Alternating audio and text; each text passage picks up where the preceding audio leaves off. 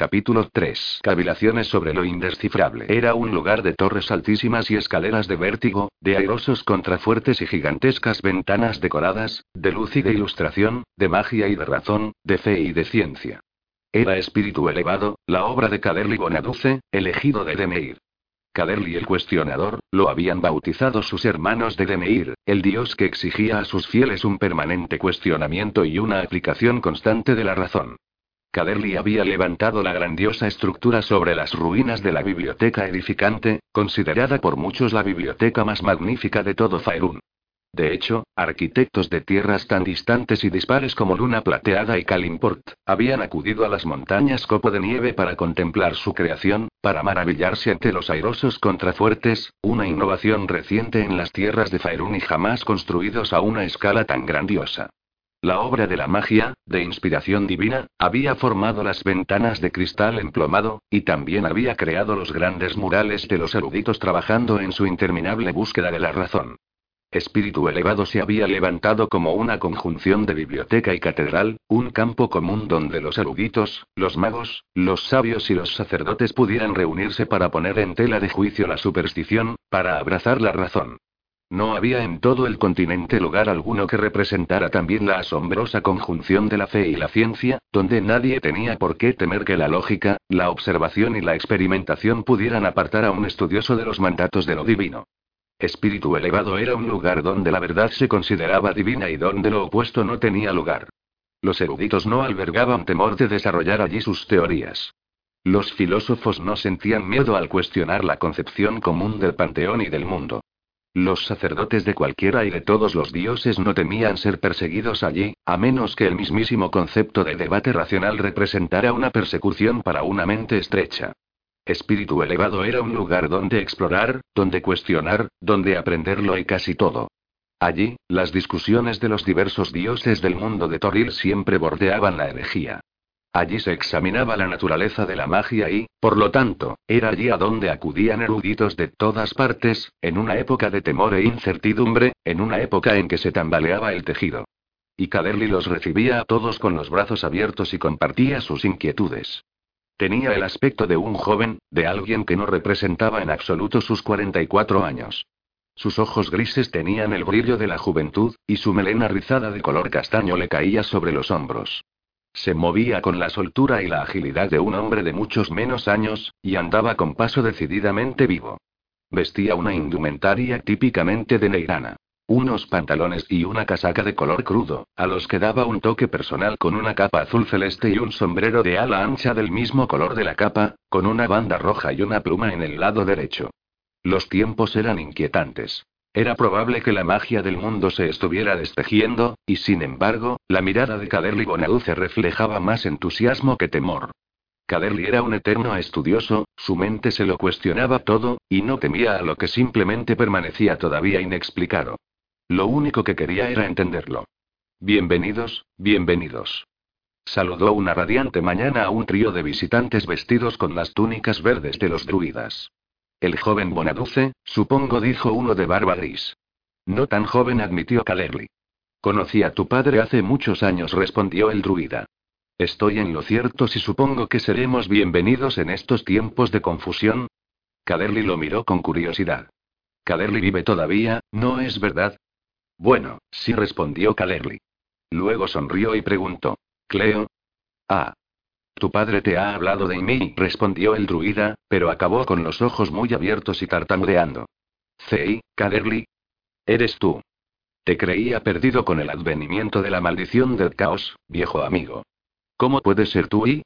Cleo no terminó la frase, presa de una profunda confusión. ¿No te habían destruido? preguntó el sacerdote de aspecto juvenil. Por supuesto que no, ya que te tengo ante mí. Anduve deambulando bajo la forma de una tortuga durante años. Exclamó Cleo, atrapado por la locura bajo el caparazón de mi animal favorito. Pero tú, ¿cómo puedes ser Caderly? Había oído hablar de los hijos de Caderly.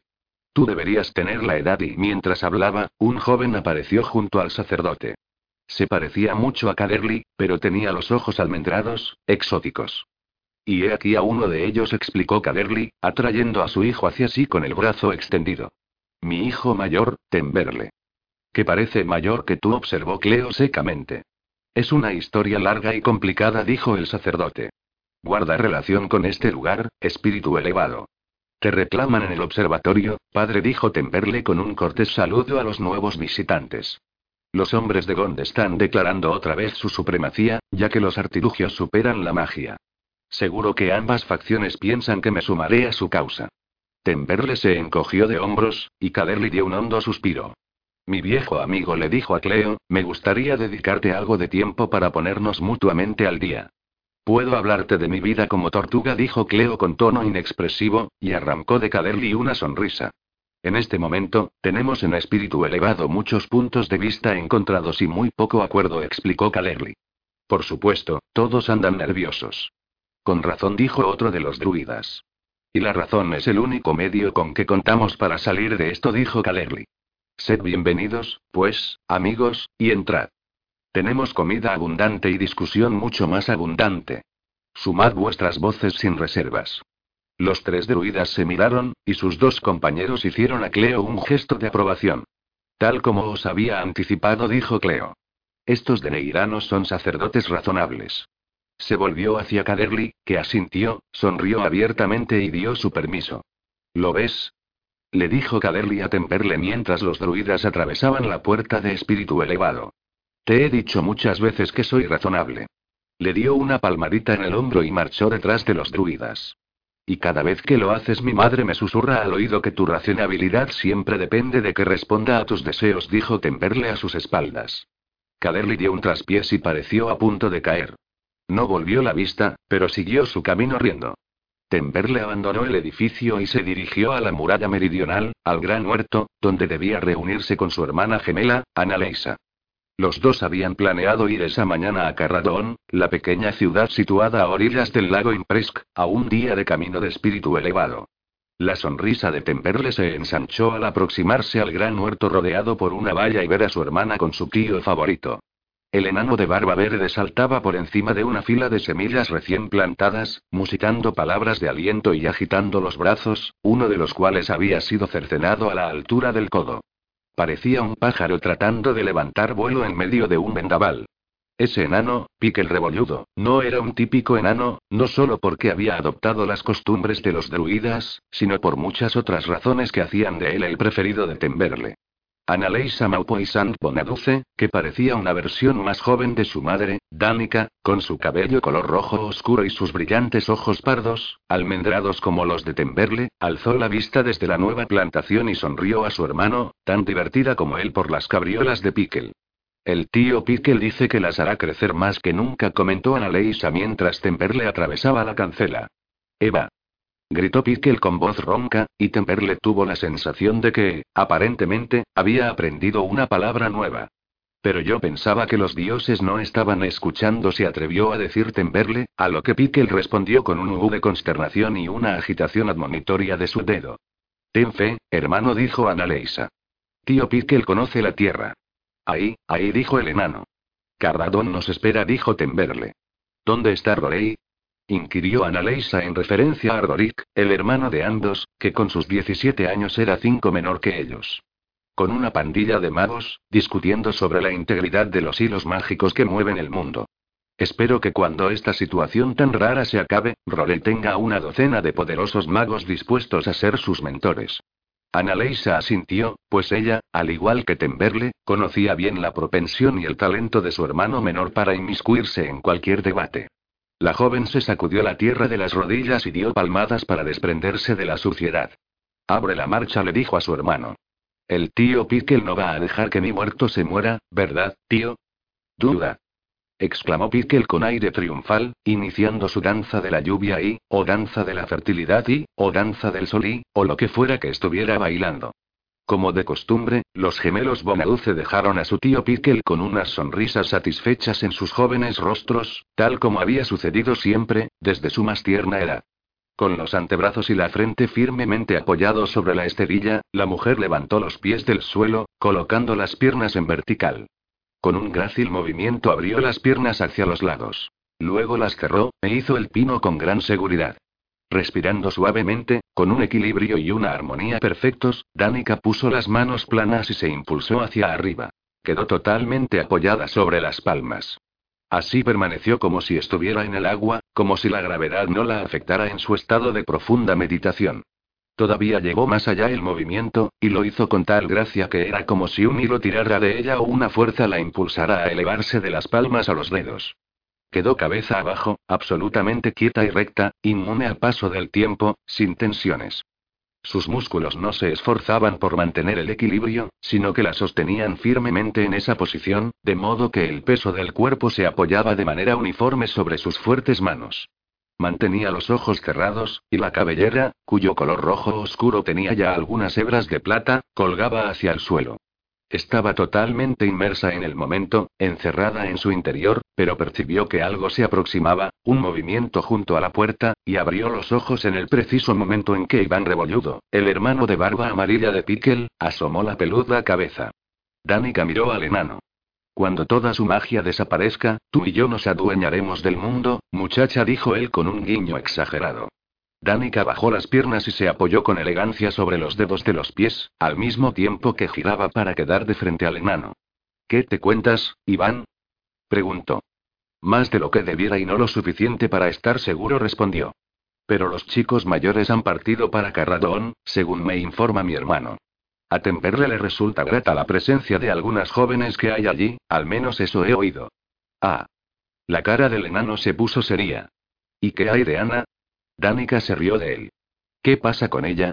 ¿Hay algún chico que la ande rondando? Tiene 22 años, Iván. Eso debería ser cuestión suya. Ya. No hasta que su tío Iván hable con el interfecto. Nada de eso. Se las puede arreglar sola. Ha sido formada en y no, no puede. Veo que no muestras la misma preocupación por Temberle. Va, los chicos hacen lo que se supone que hacen, pero más les vale no hacérselo a mi niña, a Ana. Danica se tapó la boca con la mano en un inútil intento de disimular su sonrisa. Ya. Dijo Iván, haciéndole un gesto con la mano. Voy a llevar a esa muchacha a los salones de Bruenor, ya verás. No creo que ella acceda. ¿Y quién ha dicho que se lo voy a preguntar? Tus jovenzuelos se están desmandando. Siguió gruñendo hasta que Danica consiguió por fin sofocar la risa el tiempo suficiente para decir: ¿Querías preguntarme algo? Iván se la quedó mirando un momento, con expresión confusa y aturdida. Sí dijo, aunque no parecía muy seguro. ¿Dónde está el pequeño? añadió después de tomarse un momento más para reflexionar. Mi hermano estaba pensando en hacer una escapada a Carradón, y como él no se ha reunido con los mayores cuando se han ido y no he visto a Rorik en todo el día. Bueno, no se ha ido con Temperley y Ana. ¿Te parece bien que vaya con su tío? No se me ocurre nada más seguro para mis hijos, buen Iván. Ya, y es lo que es, coincidió el enano, enganchando los pulgares en los tirantes de los pantalones. Sin embargo, me temo que no puedo decir lo mismo respecto de mis futuros hijos políticos y solo respecto del yerno la corrigió Iván con un guiño. No rompas nada, le rogó Danica, y no dejes marcas. Iván asintió. Luego juntó las manos e hizo crujir los nudillos. Con una inclinación de cabeza se marchó. Danica sabía que Iván era inofensivo, al menos por lo que respectaba a los pretendientes de su hija. Tenía la impresión de que Analeisa las pasaría crudas para mantener cualquier relación teniendo a Iván y Piquel a su alrededor. Aunque también era posible que esos dos pusieran a prueba las intenciones de cualquier joven. Sin duda, un pretendiente tendría que tener una convicción muy poderosa para no marcharse cuando los enanos empezarán a meterse con él. Danica rió para sí misma y suspiró, satisfecha, al recordar que, descontando los pocos años que habían estado alejados sirviendo al rey Bruenor en Mitril Hall, Iván y Pique el rebolludo habían sido los mejores guardianes que ningún niño hubiera tenido jamás. El ser sombrío que en otro tiempo había sido el archimago Fetchigrol de una civilización grande y perdida, ni siquiera se reconocía por ese nombre, ya que había abandonado hacía tiempo su identidad en el ritual de incorporación comunal que había forjado la piedra de cristal. Había conocido la vida. Había conocido la no muerte como Lich. Había conocido un estado de energía pura como parte de la piedra de cristal. Había conocido la nada, el olvido. E incluso de ese último estado había regresado el que había sido Fetchigrol, tocado por el propio tejido.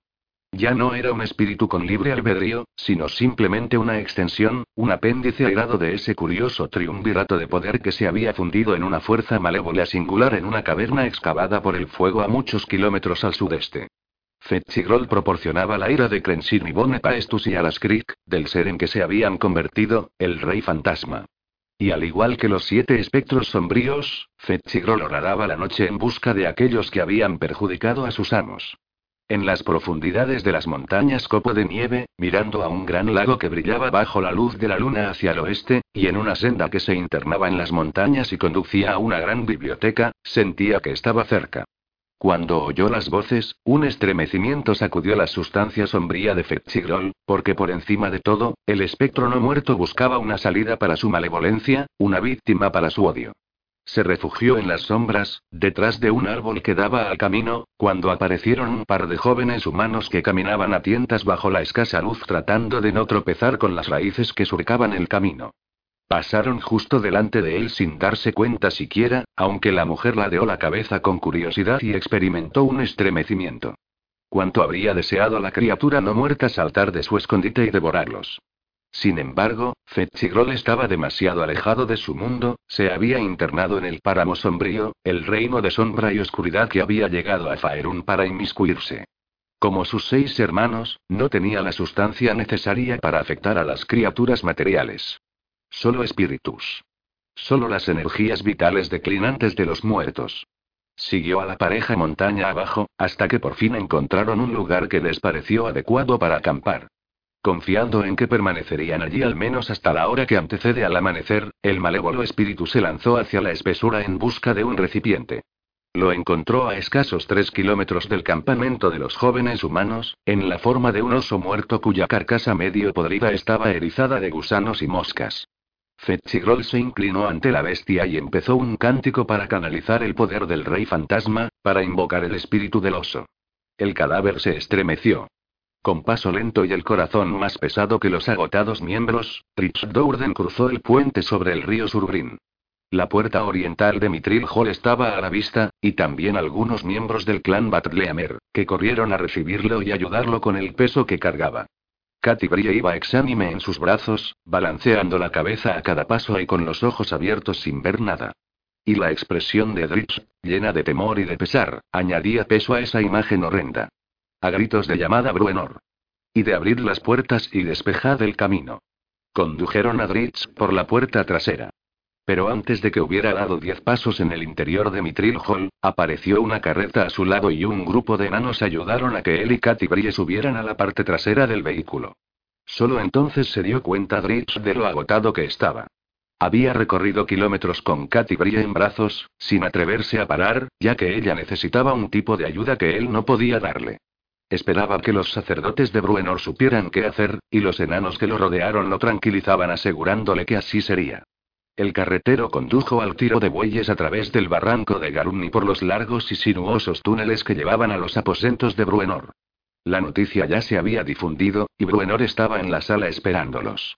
Regis y muchos otros estaban a su lado, mientras él se paseaba ansiosamente, estrujándose las fuertes manos o mesándose la gran barba, cuyo color rojo se había ido convirtiendo en naranja por el gris que lo suavizaba. Elfo. Saludó Bruenor, ¿qué tienes que contarme?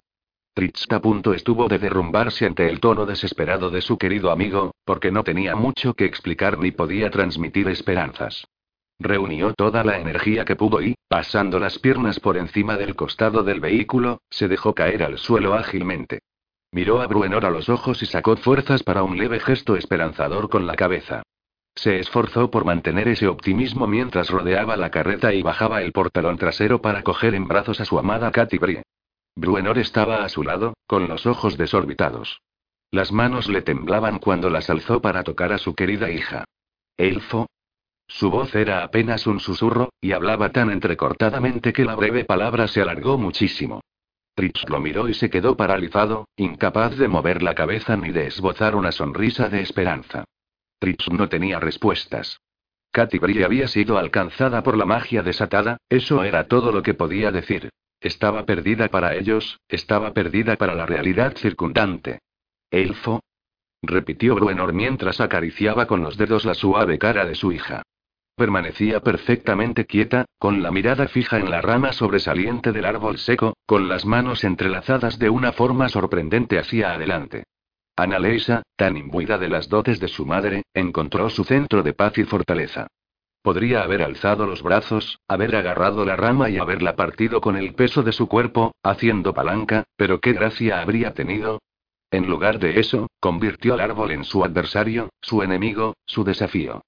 Date prisa, la noche se pone fría. Le gritó Temperle desde el campamento que habían montado junto al camino. Annaleisa no permitió que ni la sombra de una sonrisa alterara la seriedad de su rostro e hizo caso omiso de la llamada de su hermana totalmente concentrada, golpeó de forma repentina descargando toda su fuerza cerca del punto donde la rama se unía al árbol, primero con el codo izquierdo, después con el derecho y nuevamente con el izquierdo, antes de adoptar una postura defensiva y levantar la pierna preparando una patada al aire.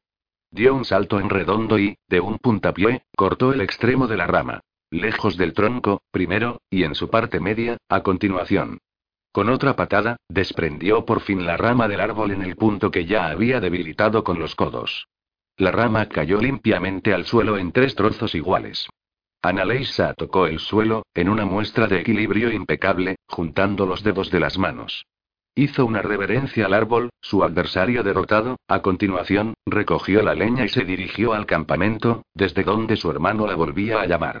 Había dado unos cuantos pasos cuando oyó que algo se arrastraba en el bosque, no muy lejos de ella. La joven se quedó absolutamente quieta en su sitio, sin hacer el menor ruido, recorriendo con la vista los espacios que recortaba la luna en medio de la oscuridad y tratando de captar cualquier movimiento. Algo avanzaba entre la maleza, algo pesado, a menos de 20 pasos de ella, y se dio cuenta de que se dirigía directamente al campamento. Annaleisa plegó poco a poco las rodillas, depositó en el suelo la leña sin hacer ruido y se reservó un grueso leño. Se puso de pie y se quedó quieta un momento, tratando de detectar otra vez el sonido para orientarse. Con gran agilidad alzó primero un pie y luego otro para despojarse de sus botas y, a continuación, empezó a caminar descalza, con pasos leves. No tardó en ver la luz del fuego que Temperle se había ingeniado y vio la forma que se movía torpemente, interponiéndose entre ella y el fuego. Parecía una criatura realmente corpulenta. Annaleisa contuvo la respiración, tratando de escoger su siguiente movimiento, y sin tardanza, porque la criatura iba acortando la distancia que la separaba de su hermano. Sus padres la habían entrenado en las artes del combate, y las dominaba, pero jamás se había encontrado tan cerca del peligro. Ana, la voz de su hermano la arrancó de su contemplación. Temberle había oído a la bestia, que ya estaba muy cerca de él y avanzaba ahora a gran velocidad. Annaleisa salió a la carrera y gritó para atraer la atención de la criatura, temiendo haber vacilado ya durante demasiado tiempo. Tu espada. Le gritó a su hermano. La joven dio un salto al aproximarse a la bestia un oso, según constató al fin y se agarró a una rama que había sobre su cabeza, desde donde tomó impulso para pasar por encima del animal y colocarse delante. Solo entonces comprendió Analeisa la verdadera naturaleza del monstruo. No se trataba de un simple oso al que se podía amedrentar y ahuyentar. Vio que tenía la mitad de la cara destrozada y que a través de la carne descompuesta se atisbaba el hueso blanco de su calavera, brillante a la luz de la luna. Al pasarle por encima, la criatura alzó la cabeza para reaccionar, y la joven la golpeó enérgicamente en pleno hocico con la palma abierta. El golpe sobresaltó al monstruo, pero no detuvo el movimiento de su garra, que alcanzó de refilón a Leisa e hizo que diera una vuelta en el aire. La joven aterrizó blandamente, pero un poco desequilibrada hacia un lado, en el momento preciso en que Temperle pasaba corriendo a su lado espada en mano. Cargó de frente contra el oso con un poderoso mandoble, que penetró en la piel desprendida de la bestia y partió el hueso. El oso no se detuvo, al parecer indiferente a la herida, y siguió el camino de la espada directo hacia Temberle, con las terribles zarpas abiertas y mostrando al rugir sus amenazadores colmillos. Annaleisa se interpuso de un salto entre Temberle y el oso, y descargó ambos pies contra el pecho y los hombros del animal. De haberse tratado de un oso vivo, de 200 kilos de músculo, piel dura y hueso resistente, no lo había movido demasiado, por supuesto, pero su condición de no muerto jugaba a su favor, ya que gran parte de la criatura se había caído a trozos o había sido devorada por los carroñeros. La bestia se tambaleó hacia atrás, y la hoja de la espada quedó lo bastante despejada como para que Temperle pudiera arrancársela. No le claves la espada. Hazle cortes, le recordó a Leisa. La joven aterrizó de pie y avanzó propinándole al animal una rápida sucesión de patadas y puñetazos. Apartó a un lado una zarpa y se colocó por detrás de las mortíferas garras, para descargar una serie de contundentes golpes de puño en los hombros de la bestia. Sintió el crujido de los huesos bajo el peso de sus golpes, pero nuevamente la bestia pareció ajena al castigo y lanzó un revés que obligó a la joven a recular. El oso pasó a la ofensiva y atacó con ferocidad, esa vez a la mujer. Analeisa retrocedió, pero tropezó con una raíz y quedó atascada contra un grupo de abedules. Gritó aterrorizada cuando la bestia se le tiró encima, o hizo amago de hacerlo, porque una poderosa espada relumbró bajo la luz de la luna y asestó en el hombro derecho del oso un golpe tan fuerte que lo atravesó.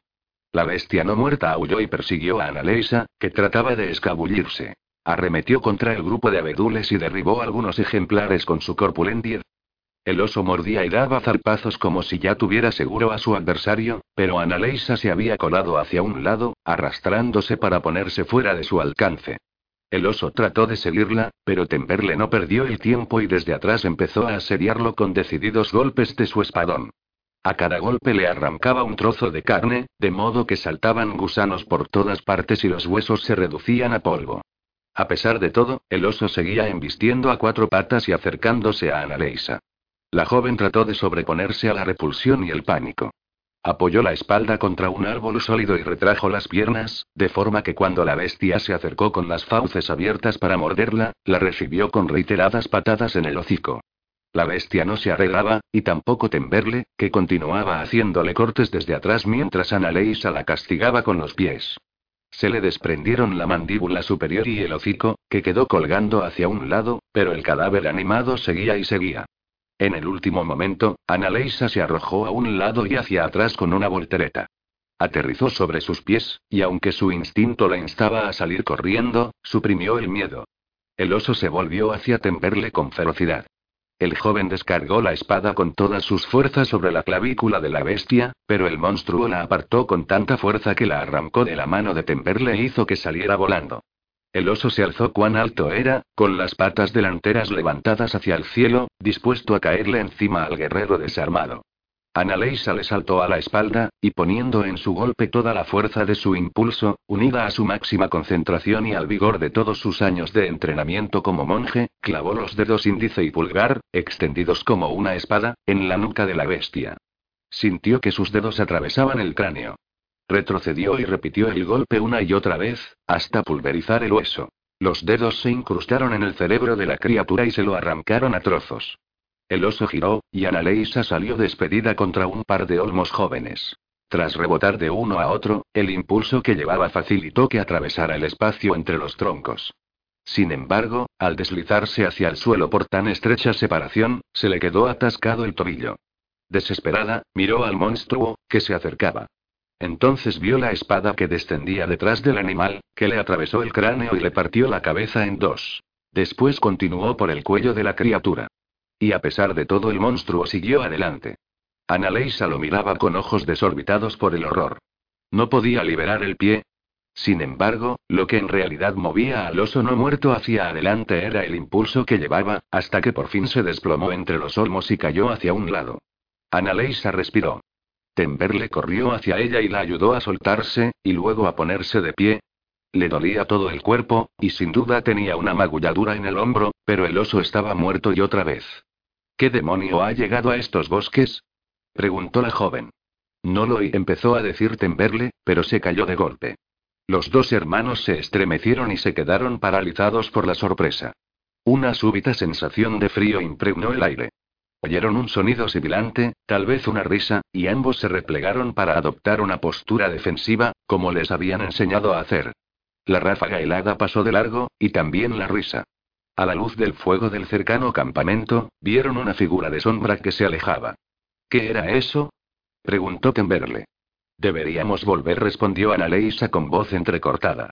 Estamos mucho más cerca de Carradón que de espíritu elevado. Deprisa entonces dijo la muchacha, y ambos corrieron hacia el campamento y recogieron sus cosas.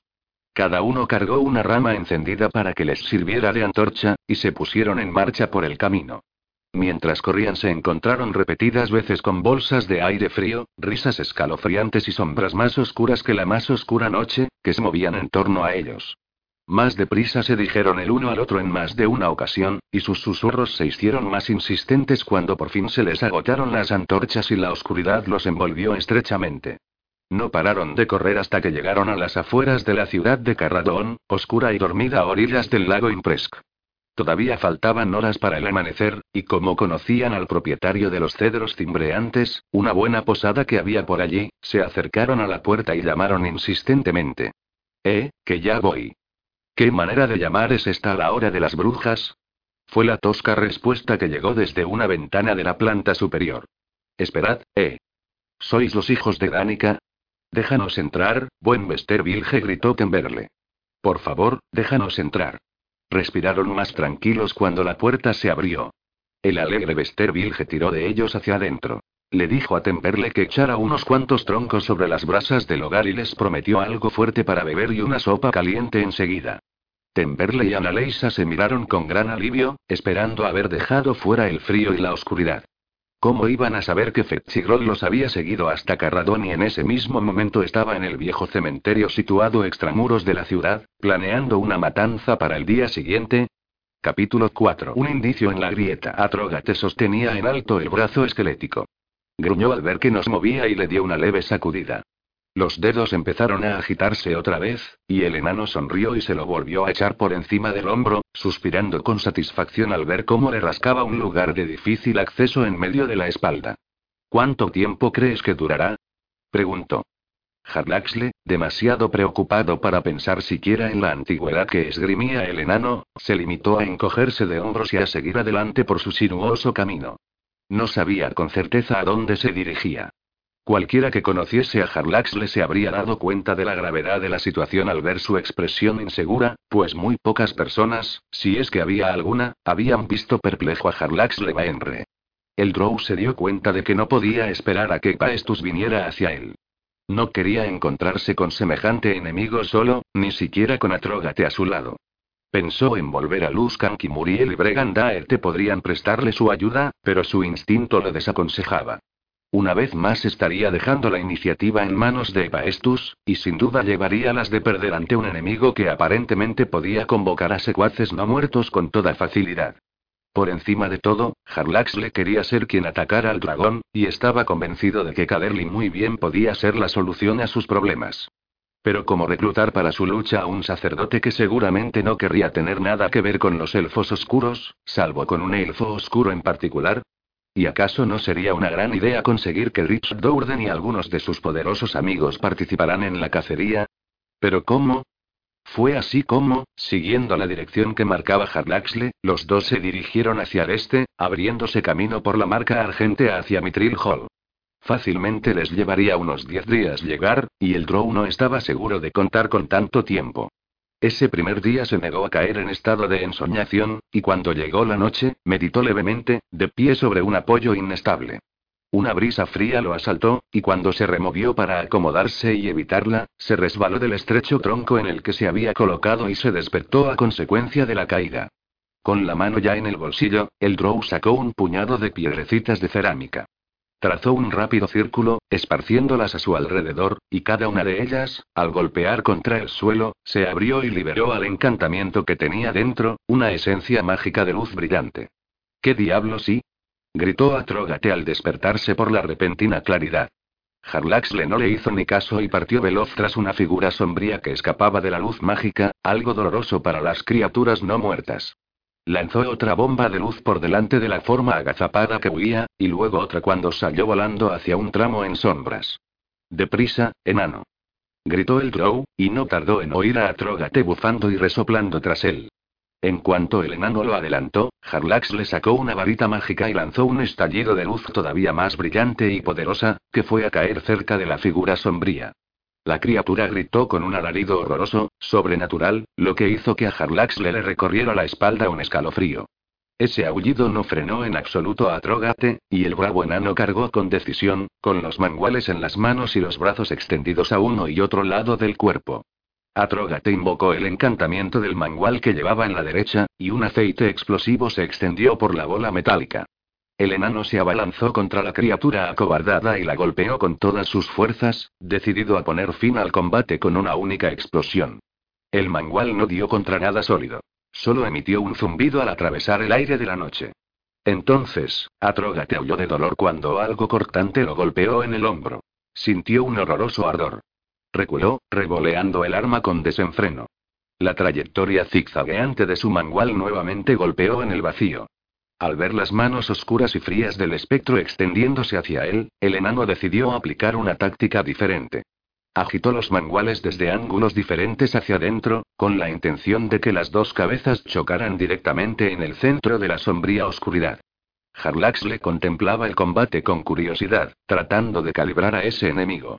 El espectro era un secuaz de Epaestus, evidentemente, y conocía bien las cualidades habituales de los muertos vivientes incorpóreos. El arma de Atrógate debería haberlo herido, al menos haberle hecho algún daño, ya que los manguales del enano tenían poderosos encantamientos.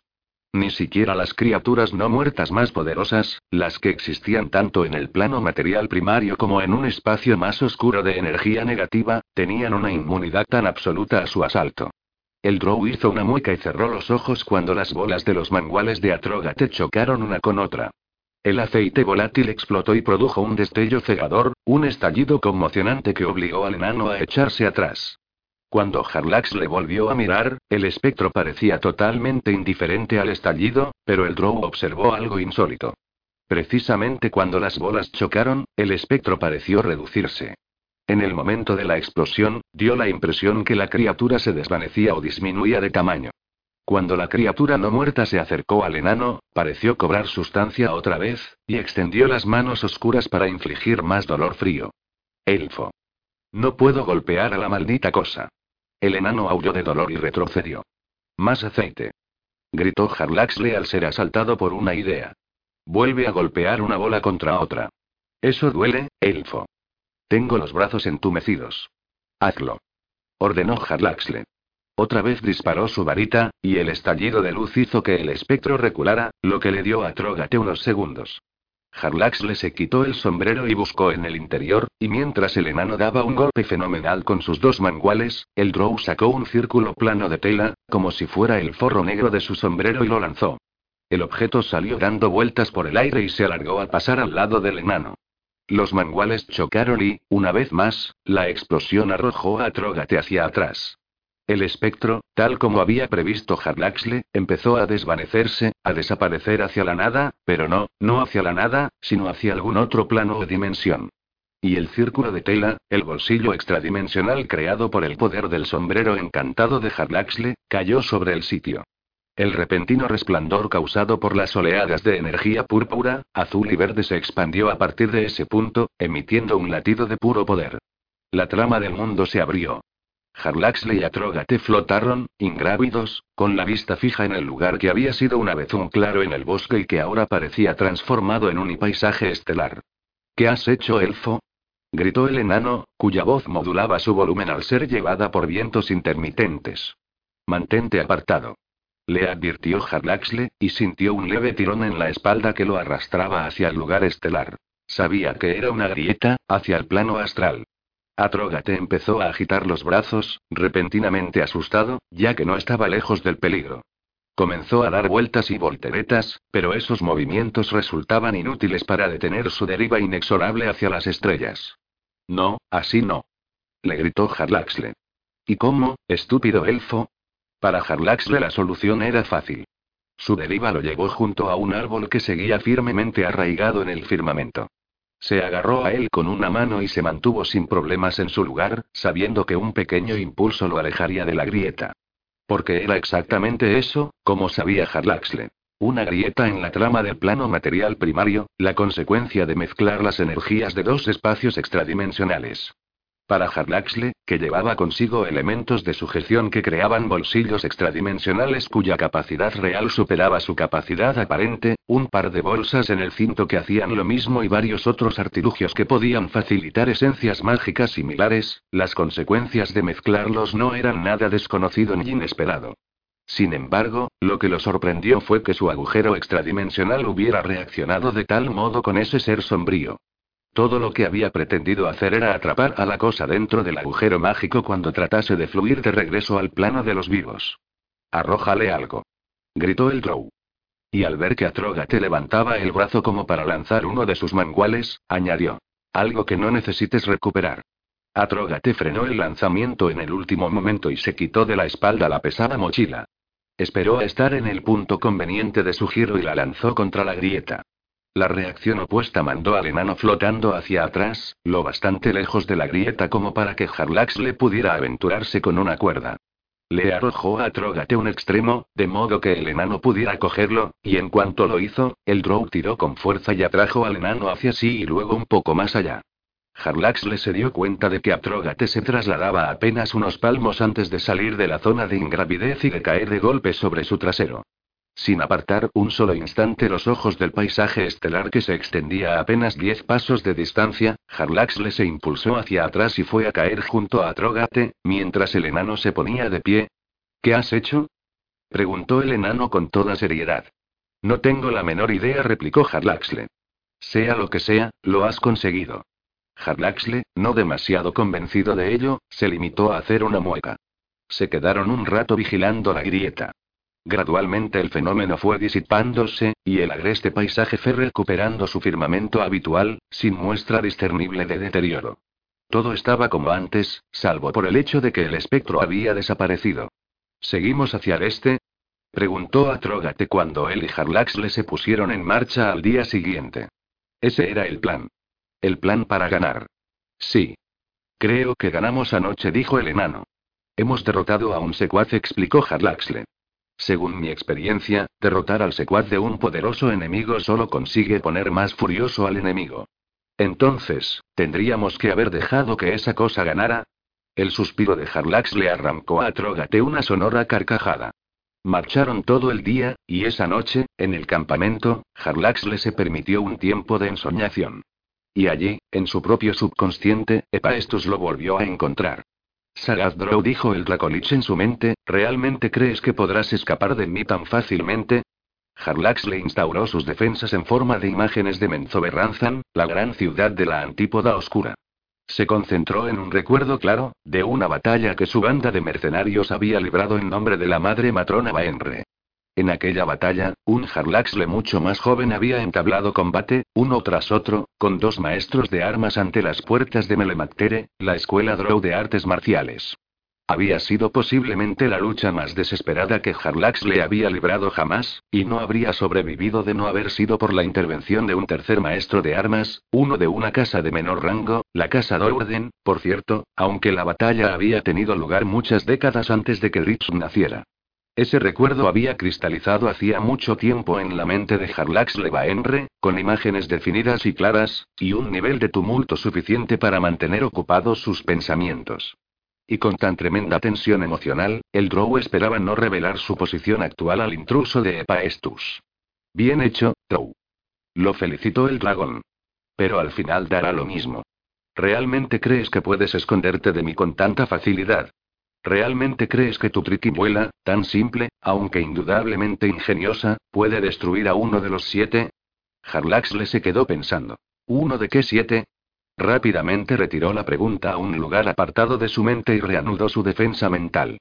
Comprendió que su atrevida estratagema poco o nada había sacudido la confianza de Epaestus, pero de todos modos estaba convencido de que el dragón no estaba haciendo grandes avances.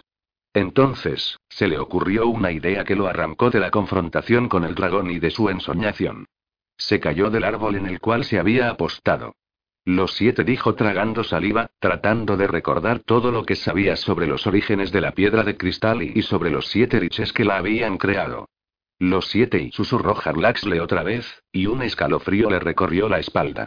Harlax le apuró todavía más el paso al día siguiente. El corcel de pesadilla y el jabalí infernal corrían que se mataban por el camino. Cuando avistaron a lo lejos el humo de un campamento, el drow hizo un alto. Orcos, probablemente le explicó al enano. Estamos cerca de los límites de los dominios del rey Obold. A matarlos, pues. Harlax le meneó la cabeza. Debes aprender a sacar provecho de tus enemigos, mi pequeño y peludo amigo explicó. Si estos son orcos de Obold, entonces no son enemigos de Mitril Hall. Ya. Dijo Atrógate, y escupió en el suelo. Nos acercaremos a ellos no como enemigos, sino como simples viajeros, ordenó Harlaxle. Veamos qué podemos averiguar. Al notar la decepción en la cara de Atrógate, añadió. Pero ten a mano tus manguales por si acaso.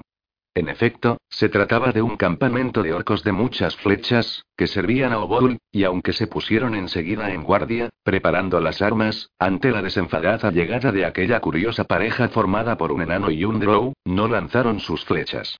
Somos viajeros de Luskan, los saludó Harlaxle, mostrando un perfecto dominio de la lengua orca, emisarios comerciales ante el rey Obould y el rey Bruenor. Hablando de lado le dijo a Trógate que mantuviera la calma y no apurara el paso. Tenemos buenas viandas que compartir, añadió Harlaxle, y un grog aún mejor. ¿Pero qué dices? Preguntó a Trógate viendo la expresión animada de los porcunos soldados y cómo se hacían unos a otros gestos de satisfacción. Que nos vamos a emborrachar todos juntos, le respondió Harlaxle en un susurro. Sí, en el gordo trasero de un cerdo. Protestó el enano. Como gustes, respondió el drow. Se deslizó de su montura y despidió a su corcel de los infiernos. Vamos, averigüemos lo que podamos. Todo empezó con tacto, mientras Harlax le sacaba comida y grog en abundancia. La bebida les entró bien a los orcos, todavía más cuando el enano escupió el primer trago con disgusto. Miró a Harlax le mudo de asombro, como si jamás pudiera haber imaginado que algo tan fuerte supiera tan mal. Harlax le respondió con un guiño y se dispuso a volver a llenarle el jarro, pero con una mezcla diferente, lo cual no le pasó desapercibido al enano. Revientabuches. Ni una queja más salió de la boca de Atrogate. ¿Eres amigo de Dritz Dourden? Le preguntó a Harlaxle uno de los orcos al que la bebida le había soltado la lengua. ¿Lo conoces? Preguntó a su vez el Drow, y varios orcos asintieron. Lo mismo que yo. He tenido varios encuentros con él y he combatido a su lado a veces, y compadezco a los que se pongan delante de sus cimitarras. Eso último no les sentó bien a los orcos, y uno de ellos gruñó de forma amenazadora. El corazón de Rich está herido, dijo el orco, y la criatura sonrió ferozmente, como si aquello lo regocijara. Harlaxle lo miró fijamente y trató de descifrar esas palabras. Katy Brie. Se ha quedado alelada, explicó el orco. Tocada por la magia. Alelada por la magia. Otros dos rieron por lo bajo. El tejido, coligió Harlaxle, ya que sabía de los acontecimientos traumáticos que estaban teniendo lugar a su alrededor. También Luskan, una ciudad que antes albergaba la torre de huéspedes del arcano y que todavía tenía entre sus ciudadanos a muchos de los magos de ese lugar y aliados de Gregan Daerte, había sido afectada por el desbaratamiento del tejido. ¿Dónde está? preguntó Harlaxle, y el orco se encogió de hombros como si no le importara. Sin embargo, a Harlaxle sí le importaba, pues ya estaba trazando un plan. Para derrotar a Epaestus necesitaba a Caderly. Para contar con Caderly, necesitaba a Drift. Podría ser que Katy Brie y, por consiguiente, Rich también necesitaran a Caderly. Genuibar llamó la jovencita con una mirada serena de sus ojos intensamente azules. Rich y Bruenor estaban mudos de asombro en la pequeña habitación, con los ojos fijos en Katy Brie, que de golpe había recuperado la fisonomía que tenía antes de la adolescencia. Otra vez había salido flotando de la cama, con los ojos en blanco y con llamaradas púrpuras y energía crepitante a su alrededor, mientras su espeso cabello era removido por un viento que ni Dritz ni Bruenor podían sentir. Dritz ya había presenciado antes esa extraña escena, y había advertido de ello a Bruenor. Pero cuando la postura y la actitud de su hija, todo lo relacionado con su comportamiento cambiaron de forma tan sutil y sin embargo llamativa, Bruenor estuvo a punto de desplomarse de debilidad. Realmente parecía una persona diferente en ese momento, una Katy Brie más joven. Bruenor la llamó, con voz teñida por la desesperación y el remordimiento, pero ella no dio señales de oírlo. Genuibar. Volvió a decir. Entonces, dio la impresión de que caminaba, lenta y decididamente, aunque en realidad no se movió. Alargó una mano como para tocar al felino y, el felino que no estaba allí. ¿Dónde está el elfo oscuro, Genuibar? Preguntó con voz suave y tranquila. ¿Puedes llevarme con él? Por todos los dioses. Musitó Drift. ¿Qué es esto, elfo? inquirió Bruenor. La niña se irguió y después se volvió, dándoles la espalda a los dos. ¿Eres un drow? Tras la pregunta hizo una pausa, como si le estuvieran respondiendo. He oído que los drow son malvados, pero tú no me lo pareces. ¿Elfo? El tono de Bruenor era implorante. Las primeras palabras que me dirigió dijo Dritz en un susurro. Yo me llamo Katy Brie. Seguía hablando a la pared que estaba enfrente de ellos. Mi padre es Bruenor, rey del clan Batleamer. Está en la cumbre de Kelvin, dijo Bruenor. Los enanos, dijo Katy Brie. No es mi verdadero padre. Bruenor me adoptó cuando era un bebé, cuando mis verdaderos padres fueron y hizo una pausa y tragó saliva. Nuestro primer encuentro, en la cumbre de Kelvin, explicó Dritz con voz entrecortada. Y en verdad estaba oyendo a la mujer, que entonces era apenas una niña, igual que lo había hecho aquel día de invierno extrañamente cálido sobre la ladera de una lejana montaña. Katy Brie los miró por encima del hombro. Bueno, no los miró a ellos, sino que miró por encima de ellos. Es una hermosa panty, empezó a decir. Pero de repente inspiró y otra vez puso los ojos en blanco, mientras sus brazos caían a los lados del cuerpo. La energía mágica invisible se apoderó nuevamente de ella, sacudiéndola con su intensidad. Y ante la mirada atónita de los dos hombres, Katy Brie volvió a su edad real. Cuando tocó el suelo, Tritz y Bruenor corrieron a abrazarla y suavemente la llevaron otra vez a su cama y la tendieron sobre ella. Elfo, Volvió a implorar Bruenor con tono de desesperación. No se replicó Dritz, tembloroso y tratando de contener las lágrimas. El momento que Katy había evocado le era tan caro, estaba tan grabado en su corazón y en su alma y estuvieron sentados junto al lecho de la mujer un largo rato, incluso después de que viniera Regis a recordarle a Bruenor que lo esperaban en la sala de audiencias. Habían llegado emisarios de Luna Plateada y de Nesme, de Oboult y de otras partes del mundo. Era hora de que Bruenor Batleamer fuera otra vez el rey de Mitril Hall. Sin embargo, apartarse del lecho de su hija era una de las cosas más difíciles que había hecho en su vida. Para alivio del enano, después de comprobar que la mujer dormía profundamente, Tritz salió con él, y el fiel Regis se hizo cargo de su vigilancia. El enano de negra barba esperaba su turno. Era el tercero y trataba de recordar su parlamento. Era un emisario, un representante formal ante la corte de un rey. No era una situación nueva para Trogate, ya que en una época había asistido a diario a audiencias con jefes regionales. En otra época. Hacía mucho tiempo. No hagas rimas, se dijo para sus adentros. Tal como le había señalado Harlaxle, uno solo de sus tontos juegos de palabras probablemente pondría a Dritz Dourden sobre la pista de quién era en realidad el enano disfrazado. Carraspeó audiblemente, echando de menos sus manguales o alguna otra arma que pudiera ayudarle a salir de allí si se descubría su verdadera identidad. El primer representante celebró su audiencia con el rey enano y abandonó la estancia. Atrogate repasó otra vez su parlamento. Se repitió que era realmente simple, que Harlaxle lo había preparado bien. Repasó la rutina una y otra vez. Adelántate, pues, hermano enano, le dijo Bruenor, sobresaltando a Atrogate. Tengo demasiado que hacer como para estar aquí sentado esperando. Atrogate miró a Bruenor, allí sentado, y luego a Dritz Dourden, que estaba detrás del trono. Cuando su mirada se encontró con la del Drow percibió una chispa de reconocimiento, ya que habían cruzado armas ocho años antes, durante la caída del Luscan de Deudermont. Si Dritz vio a través de su disfraz, se cuidó mucho de demostrarlo. Bien hallado, Rey Bruenor. He oído contar tantas cosas de ti. El saludo de Atrogate fue entusiasta mientras se adelantaba para situarse ante el trono. Espero que no te moleste que haya venido a verte directamente, pero si recurro a los míos sin haberme presentado ante ti, seguro que me echarían fuera. ¿Y de dónde se supone que eres, Bueni? Stuttgart respondió Atrogate.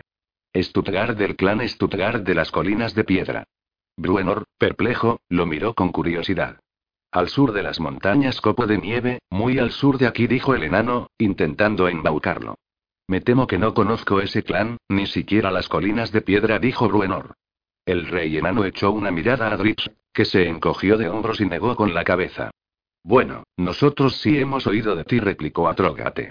Son muchas las canciones sobre Mitril Hall que suenan en las colinas de piedra. Me alegra saberlo, respondió Bruenor, invitándolo a seguir con un gesto de la mano, evidentemente ansioso de acabar con las formalidades. ¿Y estás aquí para ofrecernos oportunidades de comercio quizá? ¿O para sentar las bases de una alianza? Nada. Dijo Atrogate. Soy solo un enano que recorre el mundo y quiere conocer al rey Bruenor Batleamer. El rey enano asintió. Muy bien. ¿Quieres quedarte con nosotros en Mitril Hall durante un tiempo? Atrogate se encogió de hombros. Me dirigía al norte, a Akbar dijo. Tengo familia allí. Tenía pensado venir a Mitril Hall de regreso hacia el oeste, no ahora.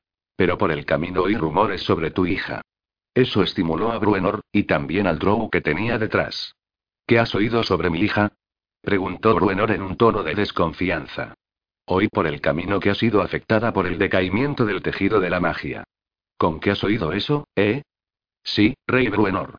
Por eso pensé que tenía que venir a toda la velocidad que me permitían mis cortas piernas. ¿Eres un sacerdote acaso? Nada. Solo un en todo. Entonces, ¿por qué? ¿Qué? ¿Tienes algo que ofrecerme, Stuttgart de las colinas de piedra? Dijo Bruenor con evidente agitación. Un nombre que creo que debes de conocer, dijo Atrogate. El nombre humano de Caderly. Bruenor y Dritz se miraron, y a continuación observaron atentamente al visitante. Su sede no está muy lejos de mi tierra, explicó Atrogate. Pasé por allí al venir hacia aquí, por supuesto. Tiene a un montón de magos y sacerdotes en este momento, todos tratando de determinar la naturaleza de las cosas. No sé si me entiendes. ¿Qué pasa con él? Preguntó Bruenor, haciendo evidentes esfuerzos por mantener la calma, aunque era incapaz de suprimir la urgencia de su tono y, ni de su actitud, ya que se inclinó hacia adelante en el trono. Él y los suyos han estado trabajando en los problemas de la magia, explicó Atrogate. Pensé que quizá deberías saber que algunos con el cerebro afectado por el tejido han acudido allí, y la mayoría han salido recuperados. Bruenor pegó un salto en su asiento. ¿Dices que Caderly está curando a los alerados por los problemas de la magia? Atrógate se encogió de hombros. Creí que querrías saberlo. Bruenor se volvió rápidamente hacia Dritz. Un mes o más de duro camino le advirtió el Drow. Los artilugios mágicos están funcionando, replicó Bruenor. Tenemos la carreta que mis muchachos están construyendo para los viajes a Luna Plateada. Tenemos los zapatos de Céfiro y a se le iluminaron los ojos al oír la referencia, porque era cierto que los enanos del clan Batleamer habían estado trabajando en una solución a su aislamiento, incluso antes de que surgieran las tribulaciones mágicas. Al no contar con la teletransportación mágica de sus ciudades vecinas, ni con creaciones mágicas como los carros de fuego voladores de la Dama Alustriel, los enanos habían optado por una solución más mundana. Construir una carreta lo bastante sólida como para salvar los baches y las piedras de los caminos traicioneros. Se habían procurado ayuda mágica para conseguir tiros capaces de arrastrar el vehículo. El Drow ya se disponía a abandonar el estrado antes de que Bruenor hubiera acabado la frase. Ahora mismo me pongo en marcha, dijo Dritz. ¿Puedo desearte lo mejor, Rey Bruenor?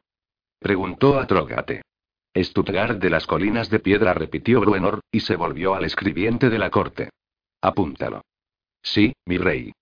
Que sepas que si mi hija encuentra la paz en espíritu elevado, haré una visita a tu clan, buen amigo, dijo Bruenor, volviéndose hacia Atrogate. Y que sepas que para siempre te considero un amigo de Mitril Hall. Puedes quedarte el tiempo que quieras. Yo corro con todos los gastos. Pero te ruego que me perdones, tengo que partir. Lo saludó con una rápida inclinación de cabeza y salió corriendo de la sala antes de que Atrogate pudiera siquiera darle las gracias. Pletóricos de energía y entusiasmo por primera vez en esos días interminables, los esperanzados Dritz y Bruenor salieron corriendo hacia la habitación de Katy Brie. Se pararon de golpe al ver la crepitante energía púrpura y azul que se filtraba por las rendijas de la puerta. Va, otra vez no. Gruñó Bruenor. El rey enano llegó a la puerta antes que Dritz la abrió de golpe. Allí estaba Katy Brie, flotando de pie encima de la cama, con los brazos extendidos a ambos lados, los ojos en blanco, temblando y temblando y mi hija y empezó a decir Bruenor, pero se mordió la lengua cuando vio a Regis contra la pared, acurrucado en el suelo y tapándose la cabeza con los brazos. Elfo. Gritó. En ese momento, Tritz ya corría hacia Katy Brie y tiraba de ella para llevarla a la cama. Bruenor farfulló una maldición y acudió a toda prisa a ayudar a Regis. Al desvanecerse abruptamente la rigidez, una vez terminado el acceso, Katy Brie se desplomó en brazos de Gritz, que la sentó en la cama y la abrazó. Solo entonces reparó en la desesperación de Regis. El alfling trataba de alejar a Bruenor agitando los brazos, y lo golpeó repetidas veces mientras pugnaba por apartarlo. Estaba evidentemente aterrorizado, como si en vez de ver al enano estuviera viendo a un gran monstruo. Panza redonda, ¿qué te pasa? Le preguntó Bruenor. Regis le gritó a la cara. Fue una explosión primaria de puro terror. Cuando Bruenor se apartó, el alfling se arrastró fuera de su alcance, poniéndose primero de rodillas y después de pie. Se lanzó de cabeza contra la pared opuesta y se dio de bruces contra ella. Rebotó y cayó al suelo con un grudido. Oh, por todos los dioses. Dijo Bruenor, agachándose y recogiendo algo del suelo. Se volvió hacia Dritz y le mostró lo que tenía en la mano. Era el colgante de rubí del Alfling, la gema encantada que le permitía a Regis lanzar hechizos sobre víctimas inadvertidas. Regis se recuperó del golpazo que se había dado y se puso de pie de un salto. Volvió a gritar y pasó corriendo junto a Bruenor, moviendo los brazos como un poseso. Cuando el enano trató de detenerlo, el alfling lo abofeteó, lo golpeó e incluso lo mordió. Bruenor no paraba de llamarlo por su nombre, pero daba la impresión de que Regis no oía una palabra. Era como si el enano fuera un demonio o un diablo dispuesto a comerse al alfling durante la cena. Elfo. Llamó Bruenor antes de dar un aullido y retroceder cogiéndose la mano sangrante. Regis corrió hacia la puerta, pero Dritz fue más rápido. Se le echó encima, y los dos salieron rodando hacia la pared. Mientras rodaban, Dritz manipuló la situación para quedar detrás del Alfling, sujetándolo con las piernas por la cintura y con los brazos a la altura de las axilas, de modo que éste quedó totalmente inmovilizado. Regis no tenía modo de soltarse, ni de golpear a Dritz, ni de escabullirse de él, pero no por eso dejaba de agitarse ni de gritar como un loco. El pasillo empezó a llenarse de enanos curiosos. ¿Le has clavado al alfín un alfiler en el culo, elfo? preguntó uno. Echadme una mano con él. Rogó Dritz. El enano se acercó y trató de coger a Regis, pero retiró la mano rápidamente cuando el alfín intentó morderlo. Por los nueve infiernos. Limitaos a sujetarlo. Gritó Bruenor desde el interior de la habitación. Cogedlo y atadlo, pero no le hagáis daño. Sí, mi rey. Les llevó un tiempo, pero por fin los enanos consiguieron apartar a Regis, que no dejaba de moverse, de Dritz. Podría golpearlo y dejarlo inconsciente, se ofreció uno, pero la mirada que le echó Dritz lo disuadió. Lleváoslo a su habitación y evitad que se dañe, dijo el Drow. Volvió junto a Katy Brie y cerró la puerta a su espalda. Ni siquiera se dio cuenta, le explicó Bruenor a Dritz mientras este se sentaba en la cama junto a su amada. No tiene ni idea del mundo que la rodea. Eso ya lo sabíamos, le recordó Dritz. Ni un poquito. Y ahora el Alfling tampoco. Dritz se encogió de hombros. Caderly le recordó al rey enano. Para los dos, dijo el enano, mirando hacia la puerta. Panza redonda usó el rubí con Katy. Para tratar de llegar a ella, añadió Dritz. Pero, en cambio, fue ella la que llegó a él, dijo el enano. Capítulo 5. Muertos airados. Será en espíritu elevado. Proclamó el rey fantasma. El espectro que perseguía a Harlax le había adivinado las intenciones del Drow incluso antes de que el astuto elfo oscuro, con su vil artimaña, hubiera enviado a la criatura a su viaje extraplanar, y todo lo que sabían los espectros, lo sabía el Dracolich. Los enemigos de Epaestus, de Yaraskrik y, sobre todo, de Crensinibon se congregarían allí, en las montañas Copo de Nieve, donde un par de espectros del rey fantasma ya estaban haciendo de las suyas. Entonces, solo quedaría uno, el humano del sur. La piedra de cristal sabía que podría encontrarlo, aunque no con tanta facilidad como a Harlaxle. Después de todo, Crensin y había tenido un vínculo íntimo con el elfo oscuro durante muchos días.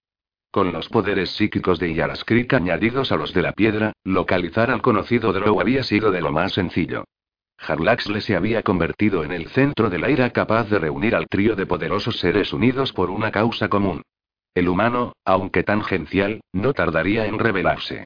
Además, al menos para una de las tres entidades vengativas el dragón, la catástrofe que se avecinaba iba a ser un auténtico deleite. Para Yaraskrik, la destrucción de sus enemigos sería una cuestión práctica e informativa, una valiosa prueba para la incómoda pero tal vez provechosa unificación. Y Crensin que servía de vínculo entre el vehemente dragón y el pragmático azotamentes, compartiría las sensaciones que la destrucción de Harlaxley y de los demás les aportaría a ambos. Tío Pickle. exclamó Annaleisa cuando, bien avanzada la mañana siguiente, vio al enano de barba verde en una calle del Carradón. Iba con el equipo de viaje, que en el caso del enano significaba que llevaba un bastón y una olla sobre la cabeza a modo de yelmo.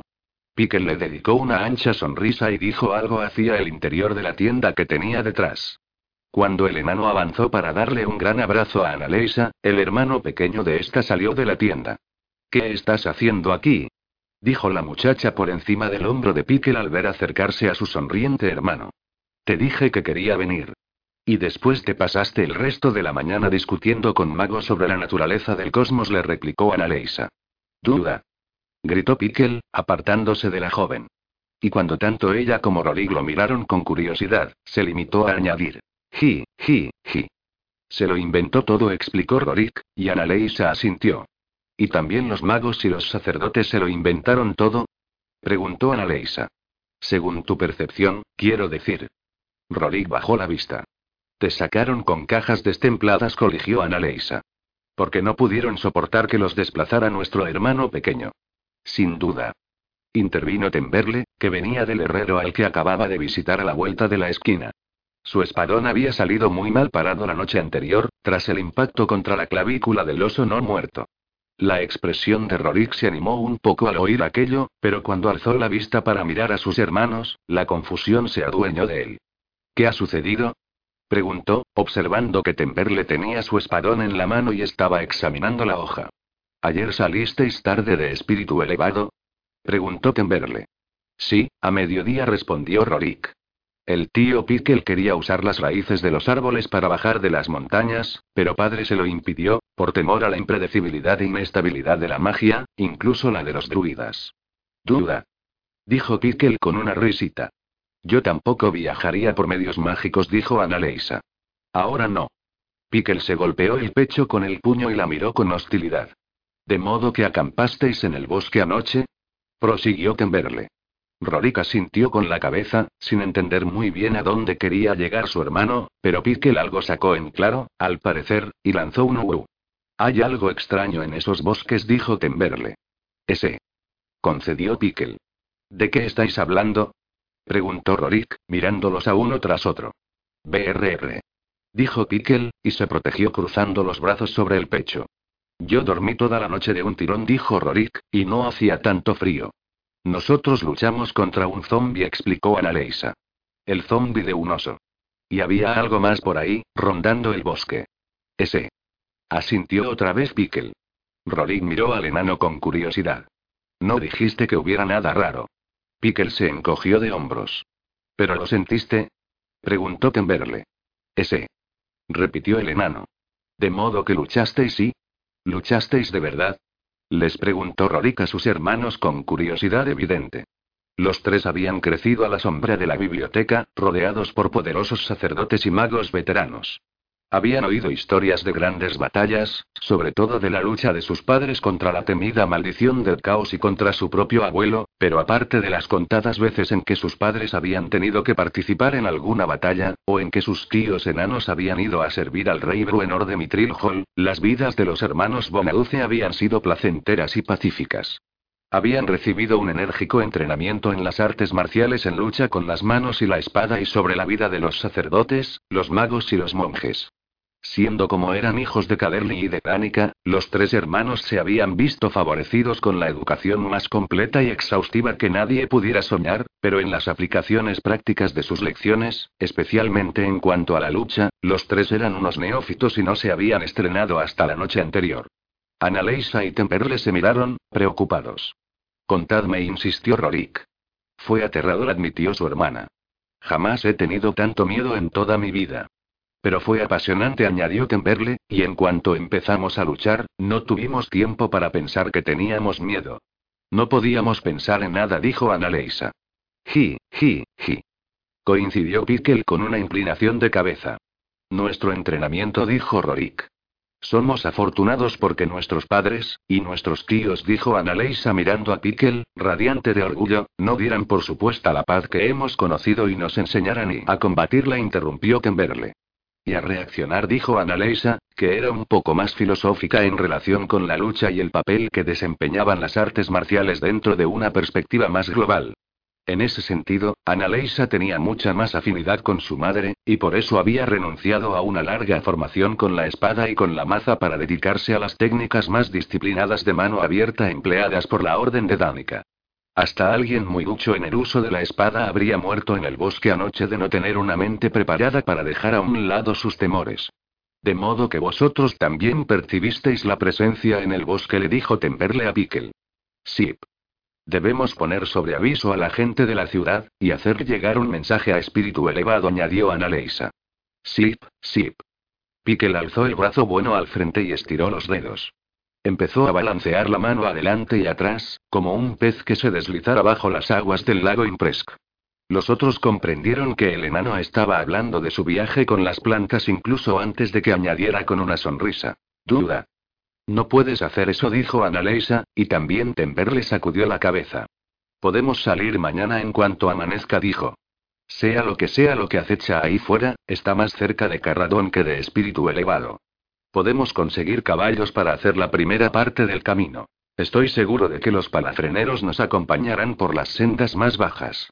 Si nos movemos con rapidez, podemos llegar antes de que se ponga el sol, reconoció Analeisa. Pero ahora mismo, tenemos que preparar a la ciudad para lo que pueda sobrevenir, dijo Temberle, que miró a Analeisa y se encogió de hombros, aunque realmente no sabemos lo que hay ahí fuera, ni siquiera sabemos si todavía está ahí. Puede que fuera solo ese oso que matamos, un caprichoso espíritu malévolo, y que ahora se haya ido. Tal vez no lo fuera, dijo Rorik, y su tono dejó bien claro que esperaba tener razón. Dado su juvenil entusiasmo, Rorik tenía bastante envidia de sus hermanos en ese momento, un sentimiento fuera de lugar que pronto se vería corregido. Quizá errante durante cien años farfulló un viejo perro de aguas, término que se aplicaba en Carradón a los muchos pescadores curtidos que vivían en la ciudad. El hombre hizo un gesto despectivo con la mano, como si la historia no fuera para dar miedo. Es verdad que el mundo se ha vuelto blando, se lamentó otro parroquiano. No, no el mundo, explicó otro. Solo nuestra parte de él, por vivir a la sombra de los padres de estos tres. Nos hemos civilizado, según creo. Eso arrancó una ovación, en tono un poco burlón, aunque de buena voluntad, de los muchos parroquianos reunidos. El resto del mundo se ha endurecido, continuó el hombre. Sin duda nos llegará también a nosotros. Y nosotros, los más viejos, recordamos bien las luchas, dijo el primer viejo perro de aguas, pero me pregunto si los más jóvenes, criados en tiempos de Caderly, estarán preparados para lo que pueda venir. Sus chicos lo hicieron bien, ¿no? Fue la respuesta, y todos los presentes en la taberna alzaron sus jarras de cerveza y brindaron por los gemelos, que estaban en la barra. Hemos sobrevivido, dijo Analeisa en voz alta, atrayendo la atención de todos, pero lo más probable es que todavía haya ahí fuera una especie de mal. Eso no suscitó el temor que la joven había pretendido, sino que la respuesta fue una reacción mixta de entrechocar de jarras y risas. Analeisa miró a Temberle, y los dos miraron hacia atrás, donde Piquel saludó la falta de conciencia de la multitud con un profundo uh. Carradón debería apostar centinelas en todas las puertas y a lo largo de las murallas gritó Temberle. Poned patrullas a recorrer las calles, proporcionadles antorchas, e iluminad la ciudad. Os lo ruego. Aunque su perorata consiguió atraer algo la atención, todos los ojos se volvieron hacia la puerta de la taberna cuando se abrió de par en par. Un hombre entró tambaleándose. Ataque. Ataque. Gritó. Pero más que sus gritos, lo que más impresionó a los presentes fue lo que se oía en la calle. Alaridos, voces de terror y de agonía. Las mesas se volcaron cuando los perros de aguas se pusieron de pie de un salto. ¡Uh! ¡Oh! dijo Pickle. El enano sujetó con la mano el brazo de Temperle y tocó a Analeisa con el muñón antes de que pudieran intervenir. Habían venido a la taberna a advertir a la gente y a organizaría, pero Pickle era lo bastante astuto como para darse cuenta de lo descabellado de las intenciones de los parroquianos. Temberle trató de hablar de todos modos, pero ya las tripulaciones de los muchos barcos de pesca de Carradón se estaban organizando. Pedían grupos que se encaminaran a los muelles para coger las armas y preparaban bandas para ir a las calles. Pero la gente trató de protestar Temberle mientras Pique lo sujetaba insistentemente. CHSSS. Le advirtió el enano. Entonces, nosotros cuatro aceptó a Analeisa. Veamos en qué podemos ayudar. Salieron junto con una veintena de parroquianos, aunque unos cuantos se quedaron atrás en su mayoría, capitanes de barco para tratar de idear algún tipo de estrategia. Con unas palabras rápidas, Piquel sujetó su bastón de madera de roble negro, su cachiporra mágica, debajo de lo que quedaba de su brazo y pasó los dedos por un extremo, conjurando una luz que transformó el arma en una mágica antorcha incombustible. A menos de dos manzanas de la taberna, de vuelta hacia la puerta por la que habían entrado en Carradón, los cuatro se enteraron de cuál era la causa de todo ese tumulto. Cadáveres corrompidos y esqueletos campaban a sus anchas por las calles. Humanos y elfos, enanos y alflinks, e incluso muchos cadáveres de animales. Los muertos andaban y atacaban. Al ver a una familia que trataba de escapar por el lateral de la ancha calle, el grupo se dirigió hacia allí, pero Rorik se paró en seco y gritó. A continuación, se tambaleó y se levantó la pernera del pantalón. Cuando Pickle le acercó su luz, vieron claramente unos surcos de sangre, junto con algo pequeño que se revolvía. Rorik agitó la pierna, y la criatura atacante salió volando torpemente hacia un lado de la calle. Era un amasijo de huesos, piel y plumas. Un pájaro dijo Analeisa con voz entrecortada.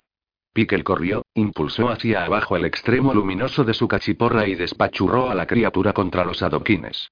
La luz también resultó dañina para la criatura no muerta, que acabó llena de heridas y chamuscada. Shalala. Proclamó Pickle, orgulloso, y levantó en alto su cachiporra.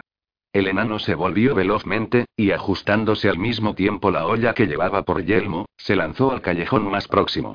En cuanto la luz de la cachiporra atravesó el umbral del callejón, permitió ver una multitud de esqueletos que se abalanzaban sobre Pickle. Tember le rodeó con el brazo la espalda de su hermano y lo impulsó hacia arriba y hacia atrás para sacarlo del callejón, al mismo tiempo que le gritaba a la familia de Carradón que huía que no avanzara. Tío Pickle. Gritó Annaleisa, corriendo para ayudarle. Se paró en seco al acercarse al callejón, alertada por el crujido de huesos y por los trozos de costilla y de cráneo que pasaban volando a su lado. La luz de Pickle no paraba de moverse, como una llama en un vendaval, impulsada por los movimientos frenéticos del enano. Era la demostración más feroz que la muchacha debía visto jamás y que difícilmente habría imaginado siquiera tratándose de su amable tío hortelano. Volvió a fijar la atención en la calle, en la familia que retrocedía, una pareja y tres niños pequeños. Confiando a Pickle la batalla contra las criaturas del callejón, aunque el número de estas lo superaba ampliamente, la muchacha salió a la carrera detrás de la familia. Annaleisa se lanzó contra dos esqueletos que la perseguían. Dio un salto repentino para golpearlos, los hizo retroceder varios pasos, se dio la vuelta mientras caía y aterrizó limpiamente de pie. Luego, apoyada sobre la punta de un pie, lanzó una patada al aire que alcanzó de lleno la caja torácica de un atacante. Entre una lluvia de esquirlas de hueso, replegó el pie, se inclinó hacia atrás, corrigió el ángulo y aplastó la cara del esqueleto con otra patada. Siempre apoyada en un solo pie, Annaleisa se volvió con movimiento experto y repitió la patada, una, dos, tres veces, contra el pecho del segundo esqueleto. Saltó a lo alto e inició una patada circular ante la cara del esqueleto, con intención no de golpear, sino de distraerlo, porque cuando aterrizó firmemente sobre sus dos pies, lo hizo inclinada hacia adelante, en una posición perfecta para lanzar una serie de puñetazos devastadores sobre su enemigo. Tras haber despachado rápidamente a los dos esqueletos, Annaleisa retrocedió y siguió a la familia. Observó con alivio que Pickle se unía a ella al pasar por el callejón. Ambos sonrieron, se volvieron e hicieron frente a la multitud de no muertos que los perseguían, a patadas, puñetazos y mucho shalala. Al poco tiempo se unieron a ellos más ciudadanos, y también Temberle, que con su espadón empezó a hacer estragos entre esqueletos y zombis. Pero eran tantos. Los muertos se habían levantado de un cementerio que había sido el lugar de descanso final de muchas generaciones de cardadeños. También salían de un espeso bosque, donde el ciclo de la vida se renovaba de manera incansable para alimentar el apetito de un conjuro tan poderoso como maligno. Incluso en las orillas del lago Impresk, bajo las oscuras aguas, volvían a la novida esqueletos de peces, miles de ellos arrojados nuevamente a las aguas después de haberles sido quitada la carne en los barcos de pesca. Atravesaban los oscuros cascos de las embarcaciones o nadaban por debajo de ellas para saltar fuera del agua y llenar las orillas y los muelles, en una desesperada carrera por destruir cualquier cosa que tuviera vida. Y de pie sobre las oscuras aguas, Fetchigrol observaba. Sus ojos muertos se encendieron con reflejos color naranja cuando se inició un incendio que destruyó varias casas. Esos ojos relucían con íntima satisfacción cada vez que un grito de horror atravesaba la oscura ciudad asediada. Sus sentidos percibieron un naufragio cerca de allí, muchos naufragios, muchos marineros que llevaban mucho tiempo muertos. Estoy bien. Insistía Rorik. El joven trataba de hurtar la pierna a su preocupado tío Pickle, pero el enano lo tenía bien sujeto con una mano que podría haber parado a un caballo en plena marcha, y amenazaba con el muñón al obstinado muchacho. Estaban otra vez en la taberna, pero afuera nada se había calmado. De hecho, parecía todo lo contrario. Pickle cortó una tira de tela con los dientes y la puso dentro de la olla que hacía las veces de yelmo, donde previamente había vertido un poco de potente licor mezclado con algunas hierbas que siempre llevaba a mano. No podemos quedarnos aquí, dijo Temperle desde la puerta. Se aproximan. Pickle se dio prisa y apretó el vendaje contra la pantorrilla ensangrentada de Rorik, sujetando un extremo con su medio brazo y manipulando con mano experta el otro hasta hacer un nudo. Entonces, lo apretó con los dientes por un cabo y la mano por el otro. Demasiado apretado se quejó Rorik. CHSSS. Lo recombinó el enano.